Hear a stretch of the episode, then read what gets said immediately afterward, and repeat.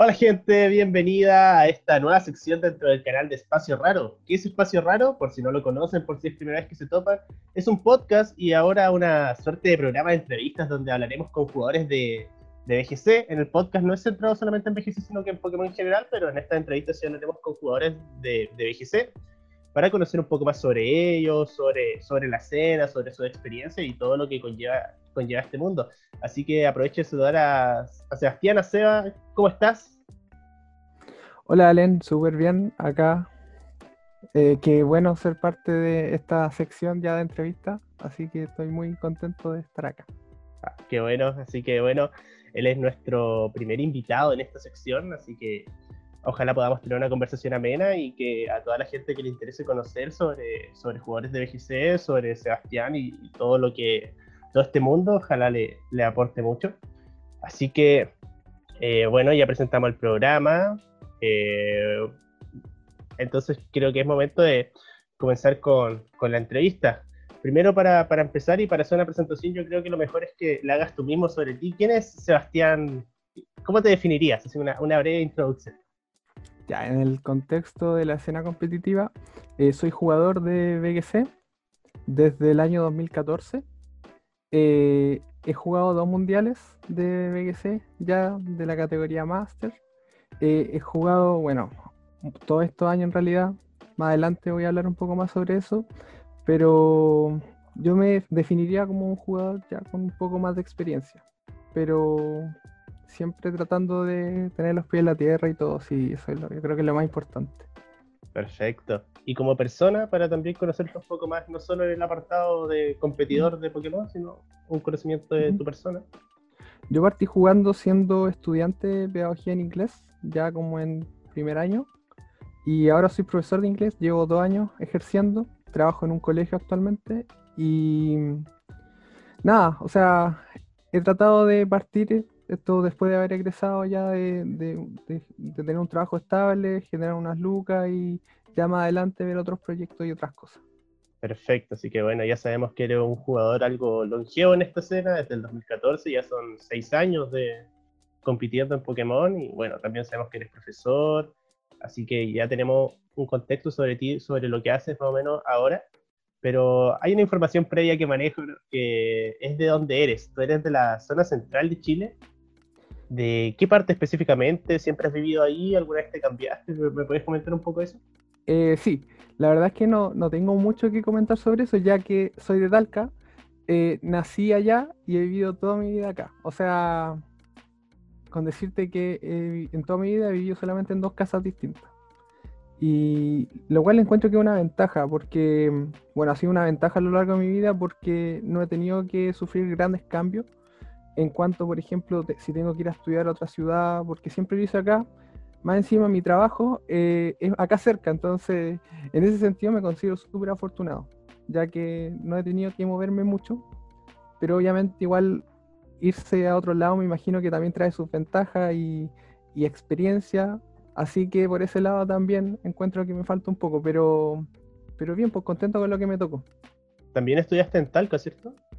Sí, acá en una universidad acá de Talca. Eh, y claro, también había estudiado otra carrera que era educación física, eh, pero me retiré porque me lesioné y bueno, yo era súper deportista antes. Y ahora igual me gusta mucho. Es otra, otro dato sobre mí, que me gusta mucho el fútbol, eh, los deportes en general, el básquetbol me encanta, bueno, el, el, tenis, jugarlo, no todo. pero eso, yo este, había estudiado otras carreras también, me había estaba la posibilidad de llevarme a estudiar a Concepción el 2012, pero no, no prosperó. Entonces seguí estudiando acá y no he tenido cambios de ciudad. Ah, perfecto. Oye, y un poquito para tener datos sobre ti, es como ¿a qué equipo apoyan los deportes, en el básquet, en el fútbol? Sí, como para saber. Ah, eh, sí, por herencia familiar, yo soy de Colo Colo, en fútbol. En básquetbol, eh, me gusta acá Español de Talca, eh, a veces lo voy a ver, a veces no, o sea, hace tiempo que no voy en realidad, pero no soy tan hincha en realidad, pues me gusta ver, me, soy más fan de la NBA en realidad, en el básquet. ¿Y qué club y, sigue en la NBA? Eh, ¿Ninguno en particular? Ningún club en particular, en realidad eh, he tenido la fortuna de ir partidos de la NBA, entonces ¿Sí? me gustan los equipos, sí. Eh, en Orlando, con Orlando Magic, y New York, New York Knicks. Entonces ahí también he tenido la fortuna de estar allá y, claro, es otra experiencia, otra cosa. Entonces de ahí como que siempre me ha gustado la NBA. Perfecto. ¿Y hay algún tipo de conexión entre ese como gusto deportivo tuyo por los deportes, por las competiciones, con desarrollarte como un jugador competitivo de Pokémon a, bueno, un nivel alto, de poder participar en eventos grandes, incluso en el Mundial? Yo creo que siempre me ha gustado la competencia, la competencia en general. Entonces, claro, yo cuando chico tenía el sueño de ser jugador profesional de fútbol, pero justo en esos tiempos, cuando, hablo de cuando tenía 7, 8 años, y tenía posibilidades porque era un niño, y, pero justo en esos tiempos había crisis eh, económica en el mundo del fútbol, entonces siento que tampoco recibí mucho apoyo por eso mismo, como que no se vio, no se le vio mucho futuro al fútbol. Eh, y tampoco estoy diciendo que ya haya sido súper talentoso, pero todos los niños tienen todo este potencial, entonces eh, yo creo que siempre me ha gustado el tema de la competencia. Y siempre he querido competir y, y tratar de, al principio tenía la mentalidad de superar a otros, pero claro, con el tiempo y llegar tiempo compitiendo, eh, igual uno adquiere como una filosofía más de superarse a uno mismo. Entonces es, una, un, gran, un gran camino de aprendizaje en realidad. Y antes de, alejarnos un poco de esto, como de hablar de ti, alejado un poco de Pokémon, me gustaría si pudiera, pudiera hacer alguna definición. ¿Cómo te definirías allá del player? Eh, ¿Cómo sería una definición de tu persona? Sí, a grandes rasgos. Eh, yo soy una persona que me considero que muy humana en el sentido de que cometo muchos errores todo el tiempo, eh, muy ignorante, pero que siempre trato de ver esos errores y superarme a mí mismo. Así que esa es como una filosofía más de vida que de competencia, pero que también la extrapolo a la competencia. Entonces, eh, yo reconozco, trato de reconocer siempre, soy muy autocrítico conmigo mismo en todos los aspectos de la vida. Entonces, eh, tratar de ver esa falencia y siempre, siempre, o sea, todas las cosas que hago nunca van a ser suficientes porque siempre hay aspectos que mejorar. Entonces, eh, quizá un poco perfeccionista, pero tampoco diría esa palabra porque, no sé, no sé, pero así me definiría, así como alguien que siempre trata de mejorar. Una, una buena filosofía de vida bueno, así es como, como uno se percibe y también una buena forma no solo de vivir la vida, sino que también de entender el juego. Es algo que aporta mucho en todas las facetas, siempre que uno quiere superarse, así que muy bien eso. Sin duda, eh, mira, eh, una de las cosas que quizá pudimos haber hablado más adelante, pero quiero mencionarla ahora, es que, claro, competir en, en cualquier tipo de disciplina siento que te ayuda mucho, por ejemplo, a mejorar aspectos eh, psicológicos, por ejemplo, como la tolerancia a la frustración y eso a la larga igual te da más, más cuero, en el sentido de que puedes eh, soportar cosas más fuertes que te pasen en la vida. Y frustraciones, obviamente. No es que uno se prepare para frustrarse todo el tiempo, pero, pero uno aprende a, afrontar las cosas con más calma. Y quizá me estoy adelantando, pero, no, esa es una de las cosas que he aprendido jugando. Sí, no, sí, está bien. Es que, que nazca lo que tú quieras decir, Sí, Sí, aparte en Pokémon, aparte que es un juego donde muchas veces es un juego que, a diferencia de otros, pienso yo, no sé si comparte esta idea, que igual tienes poco control, que hay cosas que no puedes manejar, como un crítico, por ejemplo, que te pueden llevar a una derrota en un punto crucial. Y ahí llega también mucha, ¿qué hubiera pasado? Entonces, igual hay mucho de eso. Hay cosas que no puede controlar y que desafortunadamente pasan. Eh, y da rabia, da mucha rabia porque, claro, eh, uno se pregunta por qué estoy jugando esto, por qué estoy jugando esto, por qué pasa esto. Yo tenía toda la pelea controlada y me ganan por un tema de suerte, pero después ya en frío, porque yo igual tengo mis cinco minutos a veces cuando me pasa, donde pienso de forma muy negativa, pero después uno piensa y, ya uno hace la reflexión respectiva y piensa, eh, ¿cuántas veces he tenido yo esa suerte? Y he ganado yo gracias a un hacks. Entonces, ahí como que se equilibra la cosa un poco. Pero, no sé, siento que, igual es válido enojarse, es válido, es válido también sentirse frustrado por esas cosas. Pero también hay que entender que también la suerte lo apoya a uno muchas veces. Sí, y también es algo parte del juego. O sea, creo que todos los que, bueno, igual juego, para los que no sepan, no, no al nivel de, de Seba, pero eh, igual por algo estoy haciendo entrevistas de esto, pero todos los que jugamos esto sabemos que la suerte es parte del juego. En mayor o menor medida uno siempre intenta tener el mayor control posible, pero siempre hay un factor que se te puede ir de las manos, un flinch, incluso un congelar con Ice Beam, que son yo creo lo más molesto.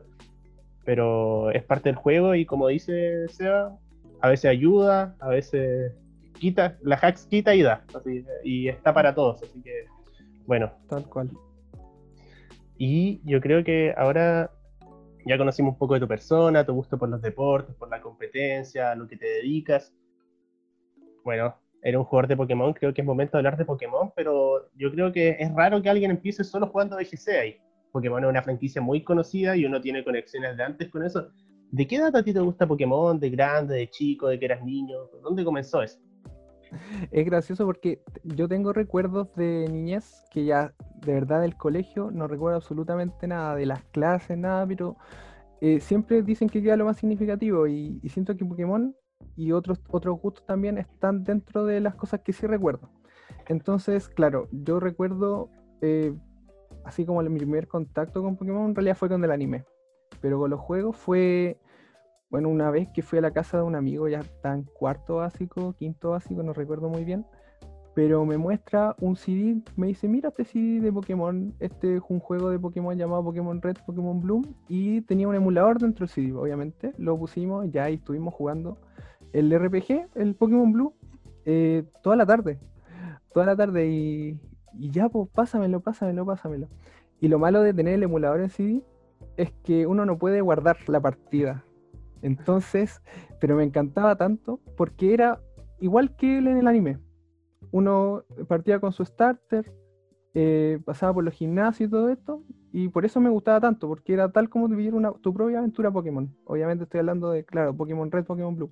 Eh, pero claro, tenía esa desventaja, entonces yo siempre me gustaba jugarlo y, y siempre llegaba hasta el gimnasio de Misty de una tira. Una vez llegué hasta el gimnasio de Search, así como porque dejaba de jugar y se perdía todo el progreso. y estuve mucho tiempo jugando así, mucho tiempo. Después ya un, en séptimo, octavo, eh, no, sé, no sé cómo pasó esto, yo creo que fue un golpe de suerte, cuando un compañero me vendió su Game Boy en 3 mil pesos. Que ya en ese, tiempo, en ese tiempo igual era como más plata, pero los niños hacen cosas muy locas. Y, y ya, puta, que ofertón, pues. ya. Y ya me compré la Game Boy y obviamente me conseguí el Pokémon Red, Pokémon Blue y creo también se podía jugar Pokémon Silver porque era el primer modelo de Game Boy. Era el ladrillo, el ladrillo gris. Entonces estuve ahí jugando, ya fue era una maravilla para mí, una maravilla porque ya jugué, me jugué el Pokémon Red en ese tiempo porque me acuerdo del cartucho, eh, jugué el Pokémon Gold o el Silver, eso sí que no lo recuerdo. Y ya después eh, aparecieron los emuladores, eh, jugué el Pokémon Crystal, mi favorito de toda la historia de Pokémon. Eh, y ahí ya no hubo vuelta atrás, pues. O sea, jugaba y me encantaban esos juegos. Eh, después llegó la tercera generación, lo jugué en emulador, porque obviamente no, yo no tenía plata y mis padres no me iban a comprar una consola porque igual era más o menos cara. Pero claro, tuve esa Game Boy de suerte, no sé qué pasó con esa Game Boy. Y la cosa es que ya, la tercera generación fue donde estuve más ausente en realidad. La cuarta generación eh, pasaba que a mi hermano le habían regalado una Nintendo 3, una Nintendo DS, una DS Lite. Y yo me, yo los recuerdos que tengo de eso es que se la quité, se la robé. y, eh, con la tarjeta R4, esa donde uno puede meter varios ROMs eh, en un solo cartucho, ahí estuve jugando Pokémon Perla y Pokémon Diamante y Platino. Me, veo en los recreos de la enseñanza media jugando Pokémon Platino, creo. Y ya, ahí se fue como mi acercamiento. O sea, esa Nintendo la tuve hasta como el 2013. Después la universidad. Ahí yo, yo no pescaba mucho Pokémon en realidad, pues yo lo jugaba mi tiempo libre nomás, así un rato, muy casual. Y después la universidad yo ya estaba lejos de Pokémon en realidad. Y tuve un compañero en el primer año de inglés que me hablaba mucho de Pokémon y la cuestión de los juegos. Claro, yo lo había jugado en mi infancia y todo eso. Y mm, ahí fue cuando me bajé de nuevo con la tarjeta R4 de la, de la DS, me bajé el los de quinta generación. Y ahí fue donde me metí como más al competitivo porque mi amigo estaba como metido en el competitivo, pero era singles. Entonces, claro, también partí jugando así inglés. Eh, me acuerdo, recuerdo ver criar Pokémon, yo los criaba así nomás, o sea, yo los sacaba del huevo y lo, le ponía los ataques y chao, porque sabes que no quería calentarme la cabeza con el tema de los IV, los EVs, aparte que era mucho más complicado que ahora. Y eso, un día recuerdo que, que claro, iba a salir el Pokémon Blanco Negro 2 y anunciaron páginas de Pokémon de Facebook que iba a haber un torneo, un torneo Pokémon Day se llama, el 2013, que ya había habido uno el año pasado que fue un éxito, y iba a haber un torneo grande, muy grande, como de 300 personas creo que fue. Eh, entonces me empecé a preparar para ese torneo. Y con preparación me refiero a hacerme un team, veía los sets en Smogon y muy intuitivo. O sea, yo no, no había guías en internet en realidad yo decía que si junto a este Pokémon con este Pokémon pueden funcionar, así como un ejemplo rápido, yo junté a Gastrodon con Ludicolo y a Ludicolo le puse Surf para bustearle el ataque al Gastrodon. Entonces, claro, mi team era muy básico, muy básico. Y fui al torneo, pero también me di cuenta que, todos estaban en la misma. Entonces fue muy, eh, fue increíble eh, jugar un torneo en el que todo estuviera muy de cero. No había guías, no había nada. Entonces había niños con los equipos de la historia incluso. Y tuve la fortuna de ganar dos peleas, después ya me eliminaron porque obviamente hay gente que se preparó un poco más, pero ahí fue donde le agarré el gusto al competitivo. Después en el 2014 en Talca organizaron, para la salida de aquí, organizaron un torneo, em, un torneo dobles, eh, el cual yo fui con otra estrategia así muy intuitiva y pude ganarlo. Entonces, yo creo que si no hubiera ganado ese torneo, no hubiera metido al competitivo de forma tan, intensiva el 2014. Yo creo que eso fue una motivación. ahí. Sí, ganar un torneo produce una motivación increíble y, y fue una estrategia. Y, y, gané solamente porque mi oponente tiró un ataque dragón a mi Pokémon Hada. Porque todavía no se tenía muy claro la tabla de tipos cuando se introdujo el tipo Hada. Entonces tampoco fue. O sea, igual encuentro que mi oponente lo merecía más, pero se equivocó. Así que gracias a eso me pude meter más. Y ahí como que empecé a ver a Cybertron, empecé a ver otros, otros youtubers que, otras guías que habían y ahí como que me metí mucho más y bueno, el resto ya es parte como de la historia, el circuito que comenzó el 2015 acá en Chile, oficial digo, y ahí ya empezaron los ciclos de los torneos. Hay algo que, me parece interesante, eh, antes de meternos de lleno en el competitivo, ya justo dejaste como ahí, para empezar a hablarte competitivo. Y es que tú estudias pedagogía, eh, juegas Pokémon, cuando era un pasatiempo, después lo empezaste a tomar como más en competitivo. ¿Te ha ayudado para acercarte a tus alumnos el juego u otros elementos también? Sin duda, sin duda. Siento que Pokémon es, es una franquicia, eh, a esta altura es como imperecedera, porque junta gente de todas las generaciones ya, casi. O sea, en el futuro va a ser así pero ahora puedo ver gente 40 años para abajo que les encanta Pokémon, entonces veo a los niños también con el tema de Pokémon Go, que siento que igual fue una gran ayuda para la franquicia, para que las generaciones más nuevas se metieran, y claro, sí, me ha ayudado mucho a, conectar más con, niños al momento de hacer clases. Eh, nos falta la a veces llevo carta y y lo la ocupo de recompensa. Y cartas en inglés, porque yo enseño inglés obviamente, entonces siento que igual tiene una especie de valor pedagógico. Igual yo también coleccionaba cartas cuando chico y, y claro, no, no, no, no, se lo atribuyo mi aprendizaje del inglés a las cartas solamente, pero siento que igual le ayudaron a aprender algunas palabras. Entonces, por ahí eso me ha ayudado mucho. Igual bacán, sí, ser un, niño así, que profe te una carta Pokémon debe ser súper motivante. yo lo veo como me habría pasado a mí cuando chico. Me habría gustado que fuera mi profe.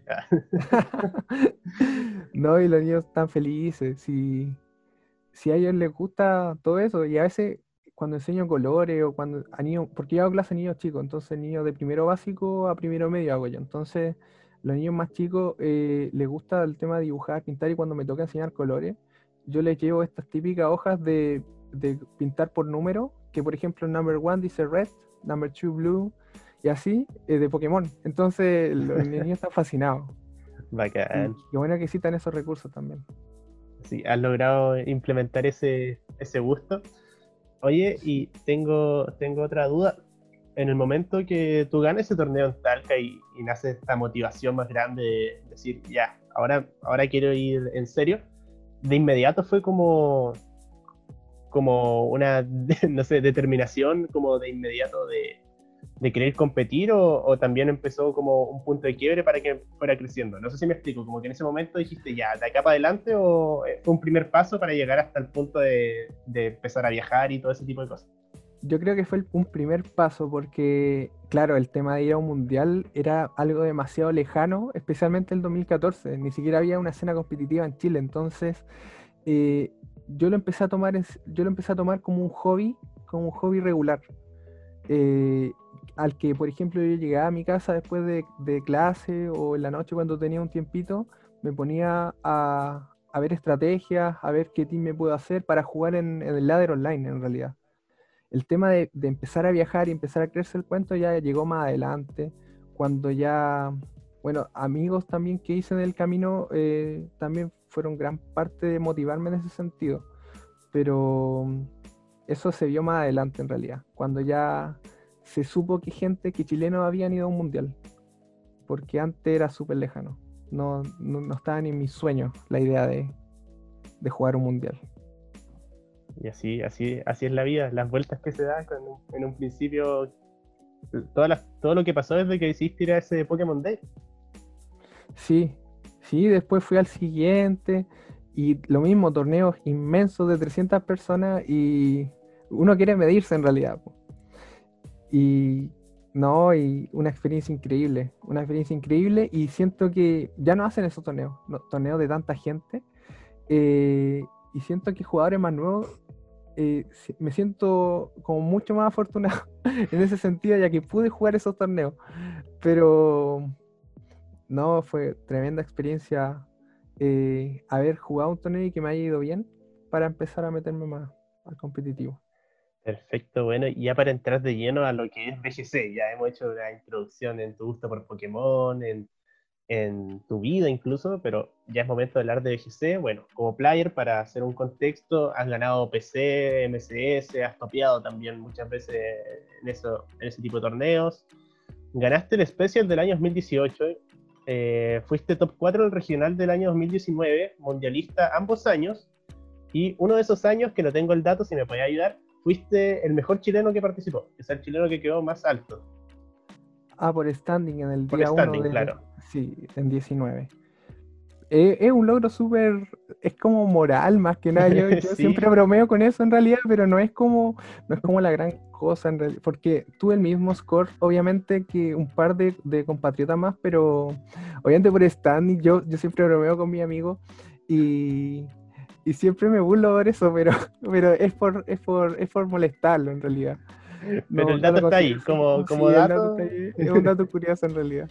Que 84, lugar 84 fue como el primer chileno que aparecía en el standing del día 1. Lamentablemente no nos fue muy bien a los chilenos en ese mundial. Perfecto. Primero, hablar un poco de en lo que estás ahora, sé que tienes un proyecto que estás comenzando, un canal de Twitch, si nos podrías comentar un poco de eso a mí y a la gente que está viendo este video. Sí, eh, la verdad es que, claro, yo iba, a pedirte un espacio para, hablar, para comentarlo, pero aprovecho ahora. Eh, la verdad es que este último tiempo como que he tratado de, disfrutar Pokémon de otra forma, más que el tema de, obviamente por razones de pandemia, pero obviamente si no hubiera pandemia, eh, claro, yo quise tomar otro rumbo eh, disfrutar Pokémon de otra manera. Y una de esas maneras que más me, ha estado llenando últimamente ha sido la de eh, streamear, hacer directos y, simplemente jugar en la ladder.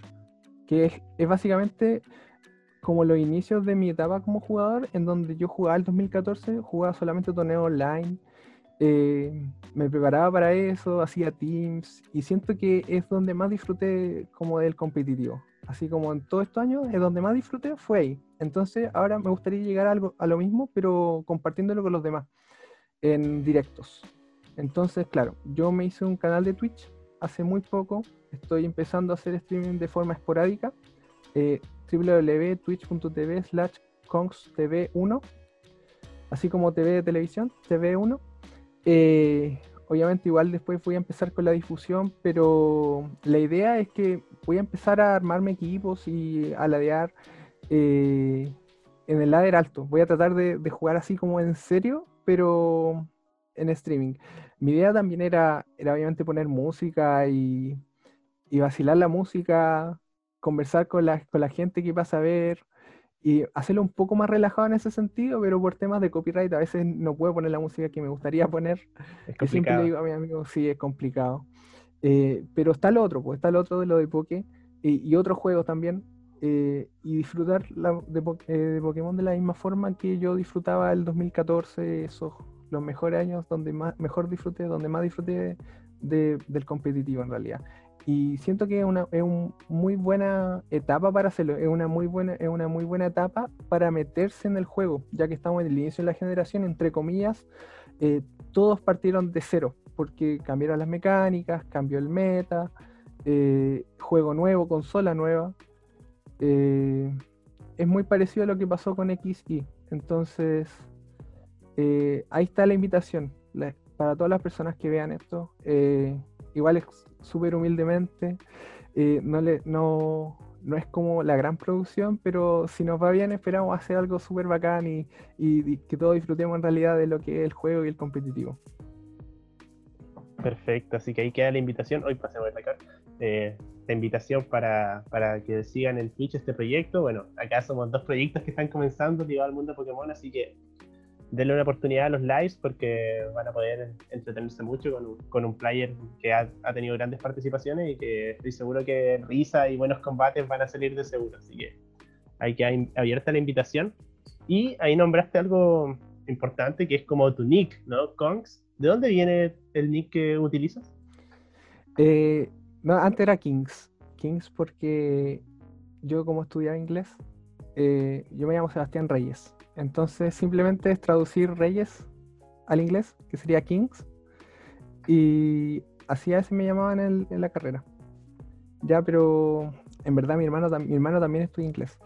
Entonces también lo llamaban hacia él. Entonces lo damos kings. Y después en un juego así como, no me acuerdo en qué juego, me empecé a poner Kongs nomás, así, porque el de Kings yo era Kongs. y, la diferencia. Sí, y entonces es como tan gananica, tan ganana. Pero e, eso, ese es como el, motivo del link, en realidad no tiene mucha ciencia. Perfecto. Y bueno, ya hablando de BGC, eres un jugador que ha estado hace mucho, de hecho se podría decir desde el inicio del competitivo en Chile, ¿no? participando demás eh, ahí. ¿Cuál ha sido tu meta preferido de, de todos los que has logrado competir? Mi meta preferido bueno, tengo. es difícil la pregunta porque eh, mi meta preferido es BGC 15. Pero, claro, ahí recién estaba en pañal la escena competitiva. Pero disfrutaba mucho del juego, mucho del juego. Pero también le tengo mucho cariño al meta de 18, BGC 18, porque ahí fue donde clasificé al mundial por primera vez y donde empecé a ganar como torneo importante. Eh, y siento que, bueno, ambos metas 15 y 18 son muy similares, excepto que el de 18 está los Tabu y la Ultra Bestia, pero son bastante similares. Entonces yo diría que ese es el meta que más me gusta, que más me acomoda y que más disfruto. 15-18. Pero si tuviera que elegir sería 15. ¿Y qué opinas del meta actual? De lo que estamos viendo ahora con las gigas, con las dinas, con todo eso, con este cambio de generación me costó acostumbrarme a que el meta cambiara así como por reglamento eh, cada dos, tres meses. Me costó mucho, porque cuando ya me estaba acostumbrando a un meta, iban a integrar más Pokémon. Entonces, me costó mucho, pero siento que me gusta. Me gusta porque quizá siento que el meta se está desgastando un poco más rápido. Entonces siempre se mantiene la frescura. Y yo creo que también es una de las ventajas de la consola que se pueden colocar parches de forma más seguida. Antes con 14, 15, 16, 17 era una vez al año los metas, entonces duraban todo el año. Ya no me veo jugando al mismo meta todo un año. Pero costó acostumbrarse. Así que siento que, en ese aspecto ha estado súper bueno. Súper bueno y súper entretenido. Ya que motiva a estar siempre metido en el, en, el, en el juego. Porque, por ejemplo, yo había dejado de jugar después de marzo y volví ahora en mayo eh, a jugar el Internacional de Mayo. y me tuve que poner al día. Y tenés que ponerse al día. Y si hubiera sido un meta anual, eh, hubiera sido exactamente lo mismo. Porque el meta igual hubiera cambiado en base a torneos grandes y todo, pero son los mismos Pokémon que están incluidos en ese meta. Uno podía jugar el Team de enero hasta el Mundial. Entonces, eh, sí, yo le doy el pulgar arriba al meta. sí, y ya se vio una primera probada de eso en BGC 19, aunque igual las temporadas eran más amplias. Y cambia otro tipo de cosas, se agregan ítems y mecánicas, más que Pokémon. Sí. Así que, eh, ¿va, a decir algo? No, no, que en 19 se empezó a hacer eso, pero... Ahora es más rápido. ahora es mucho más rápido, sí. Sí. Sí, así es. Y para volver un poco a tu carrera, bueno, sabemos, ya hemos nombrado varias veces que eres un jugador que ha asistido a dos mundiales, pero para ir a un mundial uno tiene que proponerse esa meta, no es algo que pasa así como, oh, pasé a clasificar de, de suerte. ¿En qué momento tú dijiste, ya, estoy jugando Pokémon, estoy tomándomelo en serio, quiero llegar a ese paso que es como lo más grande que se puede hacer. Bueno, lo más grande es ganarlo, pero esa meta tan, tan significativa que es clasificar a un mundial. Eh, yo por razones de universidad dejé de jugar Pokémon después del 2015. O sea, no jugué toda la, toda la temporada de VGC 16, no la jugué. Volví después de ese mundial. Creo que fue ahí donde, donde dije que quería jugar el mundial pero eh, fue de una forma súper inmadura, en verdad. Eh, tenía, era, era un jugador muy, o sea, fue iluso haber haberme puesto esa meta de inmediato, o sea, haber vuelto a jugar y sabes que quiero jugar el mundial, así como si no fuera nada. Entonces, eh, ahí fue donde me propuse la meta, entre comillas, no en serio en realidad. Y ahora mirando para atrás, yo me doy cuenta, el cabro tonto, que, que se pone esa meta así como si nada, no, no planifica viajes, no planifica ida a torneos grandes. Así que podría decir que fue en 18, cuando empezó el meta de 18, cuando con un grupo de amigos eh, armamos como un equipo de wildeo, un equipo de amigos donde, em, donde nosotros wildeamos y hacíamos teams y entrenábamos juntos fue ahí donde todos nos propusimos la meta de ir al mundial. Fue después, me recuerdo que fue justo el día que fue la final del mundial de 2017. Ahí formamos este equipo y nos pusimos esa meta de ir a Nashville, que había sido, porque todos después del, mundial, después de la final del mundial, quedan muy hypeados. O sea, el hype es gigante y claro, todos se motivan. Eh, entonces, claro, ahí yo me motivé en serio, mis amigos también lo hicieron. Éramos seis, cinco en ese momento, y de esos cinco, dos clasificamos y yo fui el único que fui. Así que, pero la motivación igual era de uno, entonces siento que igual fue, ahí fue cuando me determiné y fue en serio. Ahí planifiqué ir a torneos afuera de mi ciudad, ahí me preparé torneos. Eh, y claro, eso igual trajo más frustraciones en el sentido de que uno no siempre consigue los resultados que quiere. Así que también eso igual es otra historia, pero, pero ahí como que dejé de tomármelo a la ligera, el tema de, querer ir a mundial. Ese fue el primer año que empezaste a viajar más regularmente, que igual es, un paso importante para empezar a, para tomar metas. En, Pokémon al menos uno no puede jugar en una sola ciudad y pretender lograr clasificar al mundial. Hay que, hay que hacer viajes que significan dinero, entonces igual es un esfuerzo grande. ¿Ese fue el primer año donde tú dijiste voy a empezar a viajar más? Sí, ese fue el primer año, ya que en 17, en el 2017, la temporada fue muy difícil, eh, hubieron pocos torneos grandes y Chile tuvo como cinco clasificados. En realidad muchos se quedaron en el camino, yo entre ellos. Eh, y fue en 2018 donde sí, donde sí, ahí dije, ¿sabes qué? Voy a ir a Santiago, ya había ido a Santiago a veces, pero había ido por diversión en realidad. Pero dije, ¿sabes qué? Voy a ir a competir, voy a ir a Santiago. Me acuerdo que recorrí todo Chile en realidad. Eh, fui a Santiago, fui a Viña, fui a Temuco. Eh, después más adelante a Antofagasta. Eh, y siento que igual me ha servido para conocer amigos, me ha servido para conocer lugares de mi país. y después todo el momento de la clasificación ya uno ya se dio cuenta de que todo esos esfuerzos valían la pena. Porque pude crecer como jugador y pude eh, lograr el objetivo. Entonces, la alegría de haber logrado ese objetivo eh, es una cosa inimaginable. O sea, te sientes muy bien y después queda jugar el otro mundial, o sea, el otro, jugarse la otra clasificación que es la de las monedas. Eh, porque claro, cuesta dinero viajar. No, es, solo clasificar, hay que ir, porque una cosa es pues, llegar al puntaje que te permite ser invitado al mundial y otra cosa es poder viajar. ¿Cómo? Bueno, ya, ya empezaste ese tema, pero ¿cómo lograste costear ese viaje? Porque igual son lucas. Eh, sí, no, yo decía como sea, como sea, voy así. Y recuerdo que trabajé en un supermercado de reponedor un par de meses. Em, después tuve que encalillarme con familiares y todo. La cosa es que pude lograr el, la plata. Al final eh, habían facilidades de pagar en cuotas con cierta tarjeta y no, no, no, logré juntar toda la plata. Al final mi familia, que me apoyó en todo momento, eh, me dijo, ¿sabes qué? Junta plata para el viaje, o sea, para tu estadía ya, para la comida, para todo eso, preocúpate de eso nomás. Y nosotros acá vemos el tema del pasaje. Y así se vio. Al final se pagó y yo lo estuve pagando hasta el año pasado el viaje, pero se pagó. Así que esa fue una de las ventajas que tuve el apoyo familiar, que también fue súper grande. Excelente. Bueno, me quedo con algunos puntos que me gustaría tocar. Ah, sobre todas las cosas que dijiste, voy a empezar por algo que nombraste muy a la pasada y creo que se puede profundizar mucho. Con Pokémon, ah, en el momento de que uno, bueno, en este caso tú te lo empiezas a tomar en serio, empieza a viajar y en el camino se empieza a conocer gente. Y entre otras cosas. Eh, bueno, hay un capítulo del podcast, de hecho hacer spam de, nosotros mismos, donde hablamos de esto que se llama Amigos y Rivales, creo. Sí, está en, este mismo canal, pero sí, eh, lo pueden pasar a escuchar si gustan. Y sobre, aparte de todo lo que es la competencia, ¿no? El ir a torneos, ¿qué otras cosas te ha dejado el BGC a ti como persona? Eh, como dije delante, igual siento que el BGC me ha dejado eh, capacidad para tolerar la eh, frustración, trabajar bajo presión, como siempre salen los avisos de trabajo.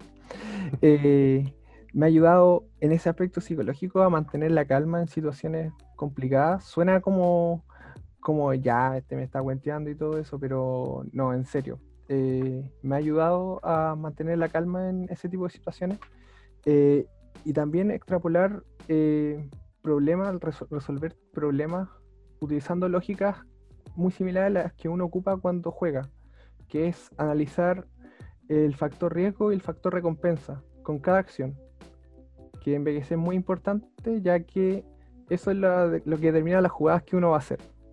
Entonces siento que, y me ha, servido para extrapolar eso, esa forma de pensar a la toma de decisiones en cosas cotidianas o en cosas importantes. Eh, ¿Qué más me ha dejado Pokémon? Aparte de eso, bueno, en verdad, muchas alegrías, muchas frustraciones, eh, pero me ha dejado crecimiento. Si, si lo pusiera en una palabra, sería crecimiento, como persona y como jugador, obviamente. Excelente. Y bueno, otra cosa que nombraste es que obtuviste, bueno, en esta etapa mundialista, el apoyo de tu familia. Esto siempre fue así. Igual eh, yo creo que no todas las familias se lo toman igual, ¿no? Que, uno de los miembros, no sé, el hijo, el hermano, empiece a gastar plata en viajar para jugar un videojuego, no sé, se pueden tomar de muchas maneras. Esto siempre fue así, un cambio. ¿Cómo se sintió también de tus amigos? ¿Cómo, cómo se lo tomaban? De tu círculo cercano, en realidad. Los juegos, en realidad, eh, los videojuegos están como súper estigmatizados en ese sentido. Que ya no tanto, pero en ese, igual en estos años sí, igual. Pero mi familia siempre ha sido muy de, te vamos a apoyar en lo que sea que quieras hacer. Entonces, también fue súper afortunado. Eh, mis amigos también como que encontraban bacán lo que hacía. Eh, mi familia más cercana, mi hermano que no juega Pokémon para nada. mi mamá, mi papá, ellos no entienden el juego. No, yo no les podría mostrar una partida de lo que hago porque no entenderían nada, pero siempre que llego de un torneo, ¿cómo te fue? Eh, ¿Qué tal? ¿Partiste ganando? ¿Partiste perdiendo? Cuéntanos, cuéntanos. Y yo les cuento así, así de una forma que ellos puedan entender. Eh, no, sabes que me fue y perdí con este, porque ya conocen algunos de las, de como los rivales que tengo acá en la ciudad de Talca o que tenía en ese tiempo. Y claro, perdí contra este de nuevo y la cuestión en la final, o no, me fue mal, sabes que no quiero hablar de eso, o... pero siempre fueron muy entusiastas, como que... Y cuando, obviamente cuando clasifiqué también fue una, una súper alegría, porque cuando clasifiqué fue cuando gané el Special Event en Santiago, en, Una, doble alegría. Sí. sí, fue una doble alegría. Yo con el top 8 clasificaba al mundial y me tocó la oportunidad de ganarlo. Entonces, no, olvídate, fue una alegría increíble. Me llevé unas cajas de sobres, llegué con los premios para la casa, mi papá están súper contento. Mi papá siempre, eh, como que a veces exagera un poco los logros, siento yo, porque todo lo enmarca, ¿cachai? Eh, todo hasta la, polera que te a los compañeros de cuarto medio la marcó. Entonces, había un diploma, mi papá quería marcarlo, no, no, no, tranqui, tranqui. Eh, o cuando quería financiamiento, como que trató de buscar auspicios. Eh, y no, yo dije, no, no, yo igual tengo un una forma de pensar respecto al auspicio y a los financiamientos y todo, a mí no me gustan. Y por eso no, pero fue muy, fue muy bacana como ver a, tu papá bien eh, preocupado de eso. Entonces, el apoyo ha sido súper bacán y mis amigos lo mismo. Nada que decir, algunos cachan de qué se trata el juego, otros no, pero, pero siempre que escribo o que les cuento que gano torneo y no, súper bacán, olvídate, me hacen sentir muy bien. Excelente, así que qué bueno tener eso de, que el entorno, ese apoyo debe ser muy gratificante y muy motivante también. Sí, soy muy afortunado, muy afortunado. El hacks estuvo a mi favor aquí. Perfecto. Y bueno, hemos hablado mucho de tu clasificación, de cómo llegaste, de cuándo decidiste voy a ir, de cuándo lo hiciste quizás de manera más irresponsable, después más seria. Pero, ¿cómo fue la experiencia ya? Cuéntame, ¿cómo, cómo fue ir al mundial, llegar, ver a todos los players famosos, no sé, o, el evento, la organización del evento, ir al evento más grande del mundo, que sea, tú te sentías feliz con ir a los Pokémon Day acá en Chile, que iba mucha gente, pero ahí está como la elite, no sé, los, mejores players. Sí, eh, no, fue una experiencia increíble. O sea, ya había viajado en avión antes, pero ahora viajaba solo. Obviamente solo entre comillas, porque después igual me junté con un amigo, con Tincho, eh, que le mando un saludo si ve esto. Eh, entonces con él hicimos todo el tema del aeropuerto, de la escala, allá nos juntamos con Alonso también, que también estaba jugando su mundial en la categoría seniors. entonces estaba solo entre comillas, pero en realidad estaba con, con mi amigo chileno, estaba Martín también. Y sí, fue increíble llegar al lugar del torneo, que es una cosa increíble. Centros de convención allá son gigantescos. Eh, y ver así como de la nada jugadores bacanes que uno seguía por YouTube. Eh, no, increíble. Igual yo soy muy de no de no, de, no hacerme el sorprendido o de no sorprenderme cuando veo a personas famosas o que yo considero así importantes.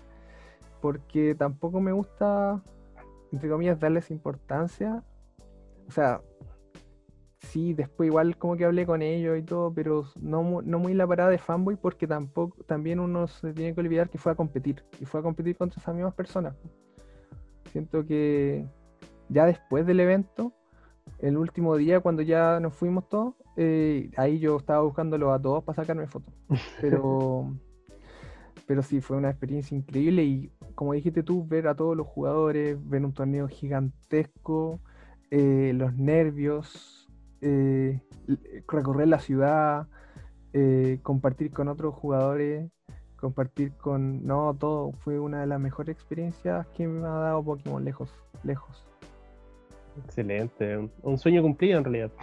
Fue un sueño cumplido tal cual, porque me lo propuse y, siento que ahí fue donde aprendí que, que, uno puede cumplir como sus sueños. Igual suena muy cliché, que nada es imposible y todo, pero pero ahí fue cuando yo sentí que, así yo como persona, sentí que podía hacer todo lo que me propusiera. Y, y pucha que valió la pena, pues. pucha que valió la pena porque estar en esa ciudad, eh, ¿quién o sea, ¿cuándo iba a ir yo a Nashville? Entonces, sí. fue no una era como los primeros lugares turísticos tampoco cuando uno va. Claro, claro, y la ciudad es preciosa, en el sentido, tiene una calle entera donde está lleno de bares con música en vivo, bandas tocando, entonces, y muy alegre, muy música country, pero no, todo muy bacán.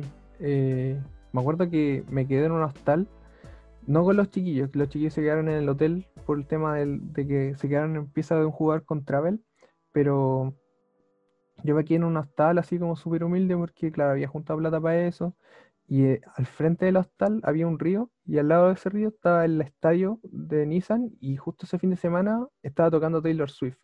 Entonces, casi como claro, el yo- concierto. Claro, yo llegaba, fue casi como ir al concierto, yo llegaba, me acuerdo que llegaba cansadísimo todos los días, cansadísimo, así 10 de la noche, 12 de la noche al hostal y llegaba a puro dormir como un tronco. Y, pero recuerdo también una noche que tocaba ella, que estaba durmiendo y se escuchaba la música, se escuchaba la música las canciones. Yo no soy fan de Taylor, pero, pero ella es como, creo que es nacida allí porque siento que, o sea, sentía que los souvenirs aparecían todos los tazones, en todos los, todos los, en todas las tiendas de souvenirs estaba, pero, pero fue como bacán, así como vivir esa experiencia y, y todas esas cosas, todos esos detalles que uno nunca va a olvidar en realidad. ¿Y, y el Mundial de 2019? Eh, el Mundial de 2019 fue igual una historia un poco distinta porque no tenía pensado ir. Eh, fue después de haber conseguido el top 4 en el regional que, claro, seguí con el discurso de que no iba a ir, pero ahí como que, como que se me, como que se me, dieron muchas ganas, me dieron muchas ganas de ir, pero estaba trabajando. Estaba trabajando y espero que esta parte de la entrevista no la vea nadie que conozco porque, eh, claro, estuve pensando semanas qué podía hacer para poder ir al mundial.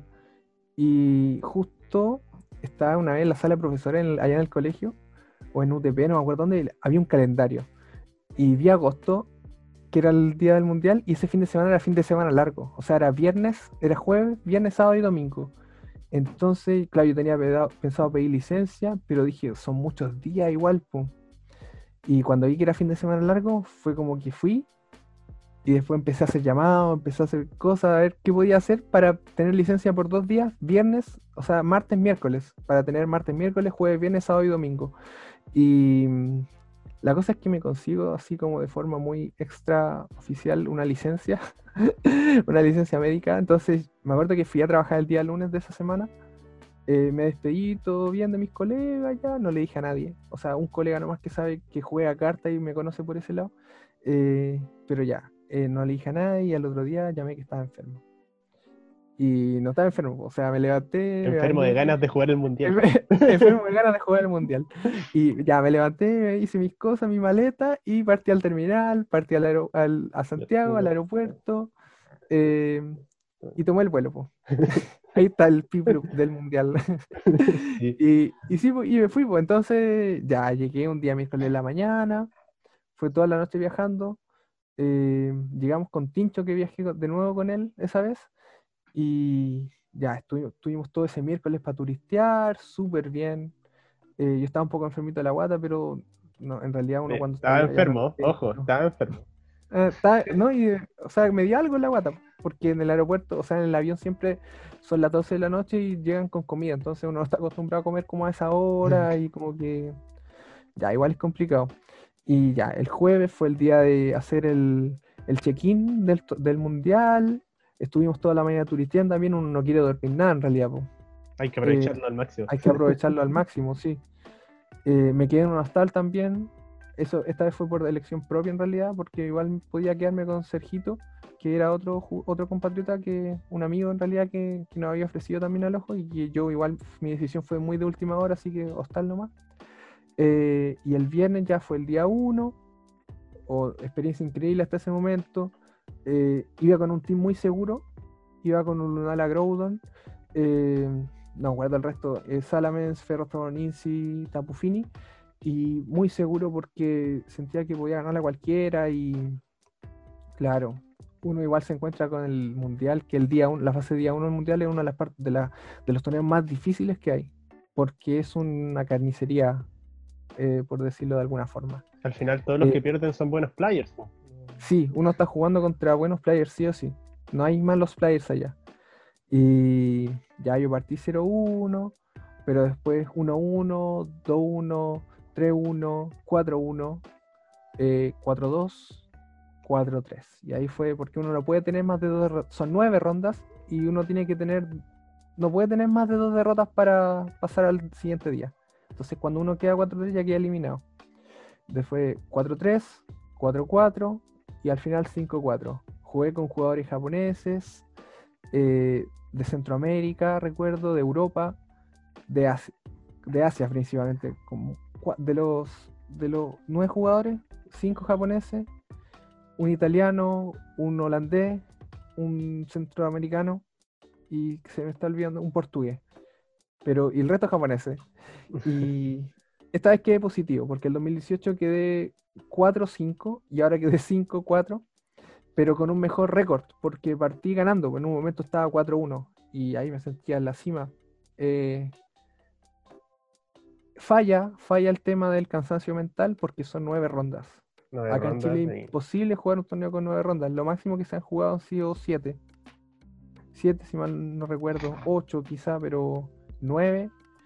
Entonces fue como, pero ya estoy acá, pues voy a jugarlo todo, sí o sí. Y fue maratónico. Al final del día, todos muertos de la risa.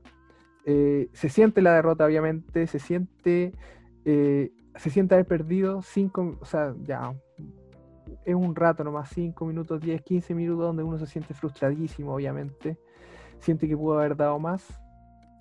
Y eso es normal para una persona que le gusta competir, pero al final del día eh, estaba uno, estaba con amigos y estaba muerto de la risa y pasándolo increíble. Entonces eh, tampoco puedo llegar y amargarme y todo. Y la cosa es que lo otro, lo otro interesante es que, claro, ya, eh, fue el día viernes la competencia, jugué, día sábado, si clasificaba al, al día sábado, me tocaba jugar el sábado de la mañana, fui la cosa, la cosa es que tenía el avión el sábado en la tarde. Si hubiera clasificado el día 2, hubiera jugado en la mañana, pero ya a los tipo 2 de la tarde ya me hubiera tenido que ir al aeropuerto, porque tenía el avión a las 5.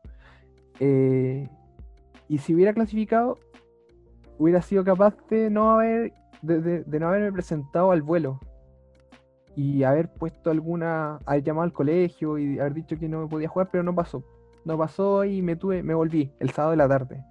Los chiquillos todavía se quedaban porque tenían el domingo, el domingo en la tarde, algunos se volvían el lunes hasta el martes. Entonces yo me tenía que volver al tiro para estar el lunes haciendo clase.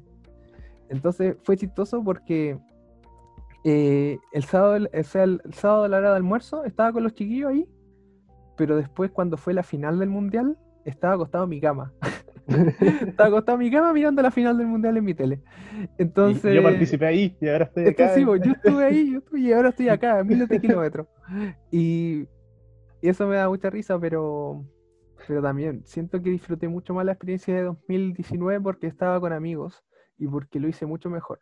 El primer mundial la disfruté demasiado también, increíble, pero está eso de la inexperiencia está eso de que no, no hubieron tantos amigos, que no, no, tenía tanta confianza con todo el mundo. Pero ahora, el 2019, el año pasado, fue como con amigos, lo pasamos muy bien. Eh, supe manejarme mejor allá, entonces fue tan fugaz y tan bacán que es inolvidable. Eh, profe, ¿qué hizo el fin de semana? No, jugué el Mundial de Pokémon. Eso, eso. Y lo peor es que no voy a contarle a nadie, po. hasta el día de hoy no lo saben. ¿Y algunos alumnos saben que tú juegas a ese nivel competitivo? O... sea, me preguntan y yo les digo, eh, o sea, me preguntan si juego Pokémon, así porque en sexto básico, por ejemplo, tengo cabros que están con su celular, celular jugando Pokémon Esmeralda. Entonces, y a veces me paseo, a veces deberían estar trabajando en clase, pero a veces no, no, Y yo me paseo así y los escucho hablar, pues, así como están jugando batallas single, batallas dobles, y los escucho comentar así, y, por dentro me cago en la risa. y les digo así, a veces les doy consejos, y profe, ¿usted juega? Eh, sí, sí juego, y, juego competitivo, porque por eso igual yo cacho un poco de eso. Y una vez, me acuerdo, una vez me acuerdo que comenté así como que fue a un mundial, pero fue como súper por debajo, no creo que me hayan escuchado, y tampoco así como que que tendría que mostrarle imágenes a los chiquillos para que. Capaz que ni cachan que hay mundial mucho. sí, entonces si lo digo, tampoco creo que le tomen tanto el peso. Pero si les llegase a mostrar fotos y cosas, eh, ahí sí yo creo que se, admirarían. Pero no, no, ha, llegado ese momento y tampoco creo que llegue. Porque implicaría que se supiera la verdad de que no estuve, no porque estuviera enfermo, no porque tuviera gastroenteritis. que esa fue la mentira oficial. Que ahora está en una entrevista en YouTube.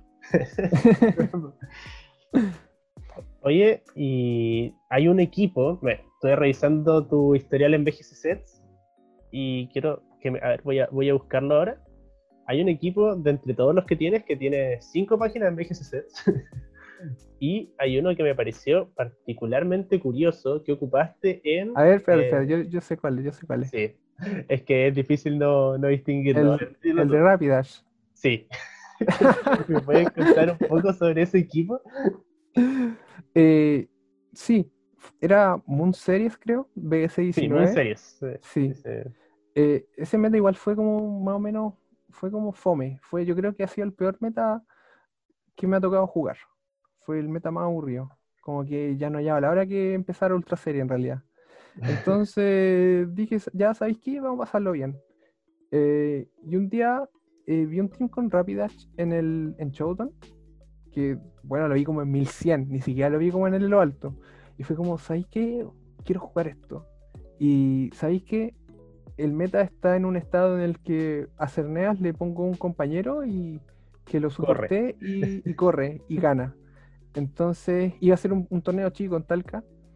Eh, y dije, ya, pues, estuve probándolo en Showdown y agregué a Stadler, agregué a Virizion, eh, a Solgalio, que antes tenía Cigarde, pero le puse Solgalio porque me gustaba, no me acuerdo, en realidad sabes que ni me acuerdo qué hacía Solgalio y cuál era el rol. Creo que tenía Wildcard, pero eso fue como, como el, así nació el equipo.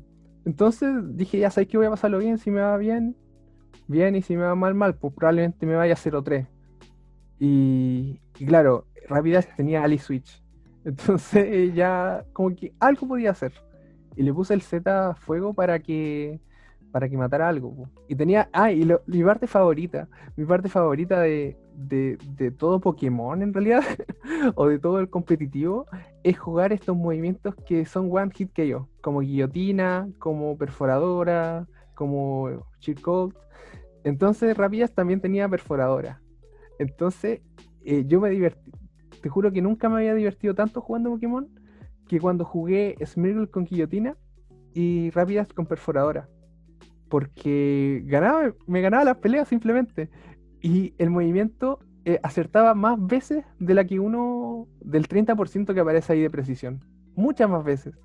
Y me ganaba pelea. O sea, tenía un juego al frente y mi equipo no podía hacer nada contra juego. Nada, absolutamente nada. O sea, el Cernean no tocaba juego, Solgaleo menos. Eh, Stanler, tiene Trick Room, lo tenía para eso nomás, y tenía Roar, entonces igual tenía como movimientos útiles. La cosa es que llegaba Rapidash, tiraba eh, perforadora y me ganaba la pelea. Entonces, y el momento en que uno hace clic en perforadora y espera el momento en que le va a tocar a Rapidash atacar, y ataca y conecta el movimiento, es un éxtasis. Es un éxtasis, no lo podría definir de otra forma. Y lo mismo cuando jugué Smil con guillotina tiempo atrás, en un torneo, en torneo oficial, una vez fui a Antofagasta y jugué un mid-season con Smil guillotina y lo mismo. El momento en que llega uno llega a presionar el botón y sale la animación es un éxtasis. Entonces, en ese torneo que jugué rápido, tuve la suerte de que de conectar algunos perforadores, de conectar algunos Ali Switch, de, matar a monos con el Z de Rapidash, entonces sí me sirvió. Sí me sirvió en torneo chico, eran como seis personas, no era más que eso. Y llegué a la final. Llegué a la final con mi amigo Pablo y el Pablo siempre juega muy meta. Y es un gran jugador entonces. Y nada que hacer. O sea, le saqué un game, perdí 2-1 y está en YouTube. Y después veo y claro, el, el OT subió la pelea y veo que después aparecí creo hasta Meta para presidente, un grupo como de memes de Pokémon. Y el video en YouTube tiene miles de visitas. Y y fue bacán, fue bacán. Después una vez lo vi, o sea, lo vi como en un stream japo. Porque, Lograste la fama. Sí, porque lo, lo, puse en Twitter así como, oye, saqué segundo lugar en ese premio y la cosa, porque justo se supone que había clasificado al mundial con esos puntos. Más encima, ahora que recuerdo, clasificar al mundial con esos puntos, creo, y lo hice con ese team. Y eh, eh, claro, en Clasificaste al mundial con el equipo de Rapid. Junté los últimos puntos, sí, porque recuerdo un post en Twitter que decía así como clasificar al mundial y lo hice con este equipo. Y explotó Twitter. Entonces, la cosa es que ahí llegaron miles de seguidores, llegaron los retweets, me hablaba gente así como del BGC. Este hombre se correctó. sí, pero no es tan así en verdad. Eh, simplemente tuve suerte. Tuve suerte que conectara la, la perforadora, la guillotina. Al final de todo, eh, si quisiera algo óptimo hubiera ocupado Incineroar. Pero quise divertirme, ¿sabes? Y pucha, no me arrepiento. Así que eso, esa es la historia de Rapidash, que fue corta, pero increíble. Exitosa. Sí, exitosa y me, me, trajo mucha satisfacción y mucho éxtasis al presionar esas perforadoras. Yo he vivido eso desde el otro lado. Una vez que me enfrenté en un PC, un mid-season, no me acuerdo, contra Felipe Casas. y jugaba Cartana con guillotina y me lo conectó dos veces en un combate y yo estaba no Eso sí, Era adictivo, era adictivo. Y yo creo que, yo creo que ni siquiera te, picaste, o sea. Es que es como que quedáis mirando, es como tiene 30%, de repente está pasando, sí. que nunca pegan, nunca, y te tiran dos guillotinas seguidos. Es como que está pasando. Mira, yo tengo una, una mini anécdota con el Casas que juega guillotina. Una vez cuando él estaba jugando guillotina, me pidió un combate. El Casas siempre me pide combate. Eh, y en verdad no, no, creo que me vaya a creer. Y no espero que me creas. Pero jugamos y conectó cuatro. Cuatro de cuatro. Me mató todos los pokés con guillotina. Con un game. No sé si lo habrá guardado el casa. Pero pregúntale. Pregúntale porque yo creo que se acuerda, obviamente, pero pero sí, y yo estaba muerto de la risa porque, ¿qué está pasando? Y creo que ahí fue donde, donde dije, ¿sabes qué? Voy a empezar a jugar esta cosa. ¿Sabes por qué te creo? Porque a mí me pasó una vez que contra Sebastián Sangüesa, este men eh, de Valdivia igual, eh, él me conectó eh, doble, triple protect. Me hizo tres veces seguidas protect con los dos Pokémon, usando Perich. Así después de eso. eso, suena increíble. Son, cosas que te pasan y tú que hay mirando, no te podís, no, no, es como nada, como que te quedas mirando incrédulo, ¿no? Como, es que no te podías enojar. O sea, ¿qué está pasando? Te caes de la risa nomás. Sí. Y es parte de, de, la diversión del juego, en realidad. Sí, en realidad. Que pasan cosas increíbles. Porque si pasara. Eso es lo, que tiene, lo otro que tiene el Hackspo, que, que si pasara todo lo que se supone que debería pasar, quedaría solo la parte seria del juego le quita una capa de emoción no tener hacks. Está ese, ese ya, si conecto crítico, gano. Y estar ahí, y de repente pasa que sale ese crítico y es una felicidad. que bueno, para el rival es un, una lata, pues así. Lo tenía ganado. Pues, flinch, claro. pero te digo, eh, jugar eh, movimiento One Hit KO es adictivo y extasiante. Así que a todas las personas que vayan a ver esto, eh, inténtelo. se siente muy bien con Oye, me quedó una duda respecto a tu participación en el Mundial del 2019, del año pasado. ¿Por qué no querías ir? Porque de todas maneras igual juntaste los puntos. Igual viajaste, igual hiciste todo el proceso para ir, pero sin querer ir. ¿A qué se debe? Eh, ¿A eso? Siento que después del 2018 me quedó como ese chip competitivo dentro de mí y probarme a mí mismo, que podía clasificar a más de un mundial. Y no tenía la intención de ir por temas de trabajo más que nada. Eh, porque dije, sabes que igual va a ser muy complicado y no me quiero no quiero complicarme la pega por esta cosa. Y tuve la suerte que fue fin de semana largo, ¿sabes? Pero pero fue por eso y también fue porque mis amigos me insistían mucho y no se equivocaban, que viajar con amigos también es, otra experiencia increíble y ellos me convencieron en realidad. Si no tenía pensado ir por, por temas de trabajo pero no sé, siento que, y quería llegar a eso más adelante, que después de haber jugado un mundial, eh, uno como que igual crece bastante como jugador. Y después, me acuerdo que los primeros torneos después de haber jugado ese mundial, eh, me sentía jugando mucho más en calma, haciendo jugadas buenas. Llegué en un gran momento llegué en un gran momento, un momento increíble, y ese momento increíble me ayudó a clasificar en menos tiempo del que me tomó clasificar el año anterior. Entonces, eh, claro, mi hobby era jugar Pokémon en ese tiempo, y yo seguía yendo a los torneos nomás, jugando, y me tocó juntar los puntos. No es que me lo haya propuesto así como de forma tan tajante, pero sí tenía ese espíritu competitivo y ganas de probarme. Así que yo creo que por ahí también fue. Perfecto. Y bueno, entonces ya vemos que eh, lograste ir dos veces, no te arrepientes al final, fue una experiencia buena. Y eh, para este 2020 se canceló el mundial, bueno, se canceló todo, obviamente el tema del virus que no voy a decir por si quieren bajar el video. Eh, ¿Pretendías buscar clasificar este año o cuál era tu proyección antes de que pasara todo eso? Igual hablaste de que independiente de, todo lo que está pasando, igual querías eh, entrar a, a, streamear y todo eso. Así que, ¿cuál era tu proyección para, este ciclo?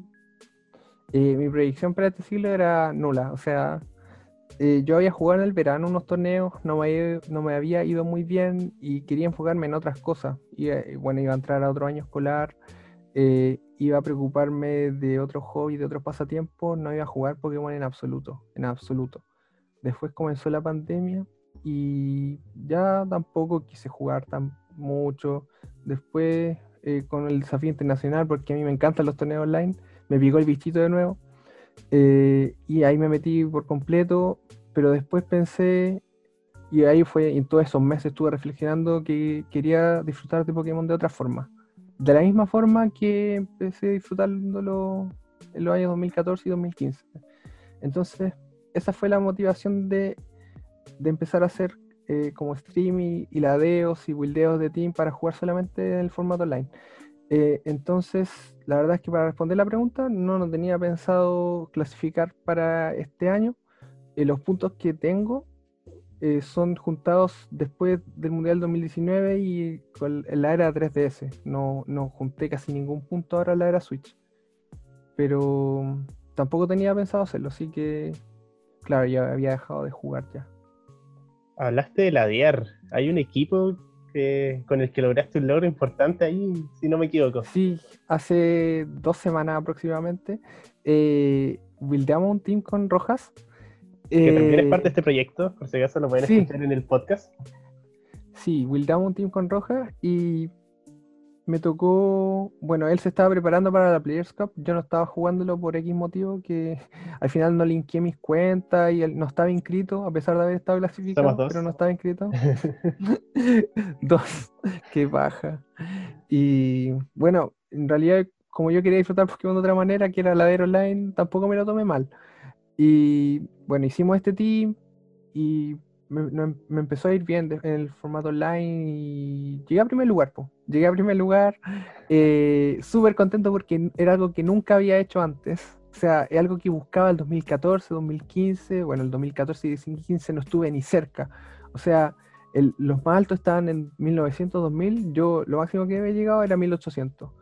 Y haberlo logrado ahora fue como otro logro más importante para mí porque nunca lo había hecho antes y se siente también increíble porque imagínate, en el ladder hay 23.000 personas por lo bajo y estar primero por un día más o menos, una noche, un día más o menos, 12 horas, em, fue súper bacán, fue súper increíble y, y, esa fue la idea de como del primer stream, a ver, jugar ese team un rato porque ya, ya tuve un stream que estuvo bastante igual entretenido.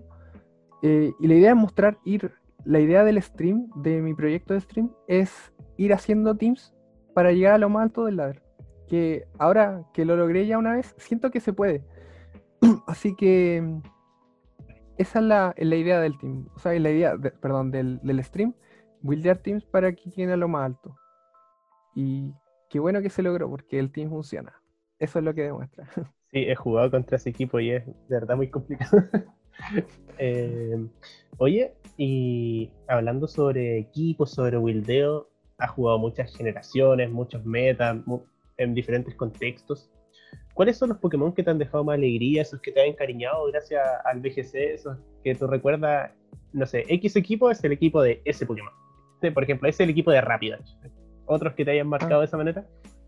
En 2014 me gustaba, bueno, 2014 fue muy especial para mí porque ahí fue donde yo me pegué el salto de jugar Pokémon casuales a jugar Pokémon consistentes. Entonces me acuerdo que el primer Pokémon consistente que probé en ese meta fue Mega Charizard. Y Mega Charizard después lo tuve en un equipo muy exitoso en 2015. Eh, entonces, ya, yo diría que Charizard y Mega Charizard es uno de esos Poké. Eh, el 2018, Megavinasaur, que fue el que me dio el Special Event. Eh, el 2019 está Lunala, Lunala con Groudon en realidad. Y ahora 2020 está, bueno, todavía está escribiéndose la historia de BX20, así que no podría decir, pero en los años anteriores están eso. 2017 fue un año súper eh, bueno, me dices igual tengo algunos Poké favoritos, pero tampoco no, no me gusta mucho ese año en realidad, ¿no? No fue un año muy bueno. Y bueno, nos hemos extendido bastante en esta entrevista, la verdad. Ha sido bastante extensa, así que ya para ir encaminándola a su final, eh, ¿qué opinas de la escena en Chile y en Latinoamérica de, de BGC, la comunidad y todo eso? Eh, al principio eh, siempre lo, veía la escena chilena súper como lejana, ¿no? La definiría como inclusiva, eh, de forma online y de forma presencial. Siempre fue como muy... Eh, no tengo muy buenas palabras para, para esas personas como un grupo, pero de forma individual, al final uno llega a conocer a esas personas sí o sí, estando tan involucrado en el tema competitivo, y son personas que comparten el mismo, los mismos gustos de uno las mismas inseguridades, tanto como jugadoras que como personas. Y tengo súper buenas palabras para, para la escena chilena en ese sentido. El la debilidad de la comunidad es que, claro, tiene eso que a veces no te hacen sentir muy bienvenido, pero, pero también están los amigos que uno ha hecho. Y, y cuando llega a conocer a esas personas. Y el tema de que no sean tan tan, tan inclusivos, tampoco es culpa de ellos, porque también todas las personas son distintas y, un, y no todas las personas son así como amistosas y te van a saludar de una y van a ser simpáticos contigo de una. Entonces uno tiene que tratar, de, uno tiene que conocer a las personas. Entonces, en ese sentido, sí. Hablo así como de la comunidad de Santiago, por ejemplo, eh, porque obviamente hay otras comunidades más chicas que también tienen que todos los defectos de una comunidad son virtudes de otra. Entonces, comunidades como del sur, por ejemplo, son todo lo contrario, son muy acogedores eh, y todo. Entonces, cada comunidad tiene sus propias debilidades y fortalezas. Pero me costó meterme como con la gente de Santiago, por eso digo. Igual una comunidad más grande. Sí, pues, una comunidad más grande, sí. Sí, igual, claro, igual uno es distinto a conversar con ellos que a leer comentarios en Facebook o en redes sociales, porque uno se forma mucho prejuicio y caí en eso también y por eso igual me costó un poco integrarme a la comunidad. Yo recién los conocía en 2014 y me integré recién como el 2017, 2018, entonces ahí como que, que me costó. Entiendo. Oye, ¿y qué le dirías a ti mismo pero hace 5 o 6 años? Respecto a todo lo que ha pasado, todo el camino que has recorrido. Mm, me diría que, siga así, que, siempre busque la consistencia, bueno, como jugador, como jugador en realidad, que siempre busque la consistencia con los teams que hace eh, y que escuche a, sus, a su instinto cuando haga la jugada y que no se pase tanto rollo. Pero eso. ¿Y como persona? Eh, como persona, algo súper parecido, extrapolándolo obviamente afuera del juego, que que siga siendo como es y que no se rinda. Eso. Y es, un, mensaje que también se le, que le, me gustaría darle a jugadores más nuevos. Que si se proponen una meta grande como de clasificar a un mundial o de ganar un torneo, eh, que sepan que no les va a salir de un día para otro y que les va a costar y que probablemente les empiece a ir mal y tengan que frustrarse o llevarse una frustración grande para empezar a crecer pero que la satisfacción siempre va a estar ahí al final del camino. Eso.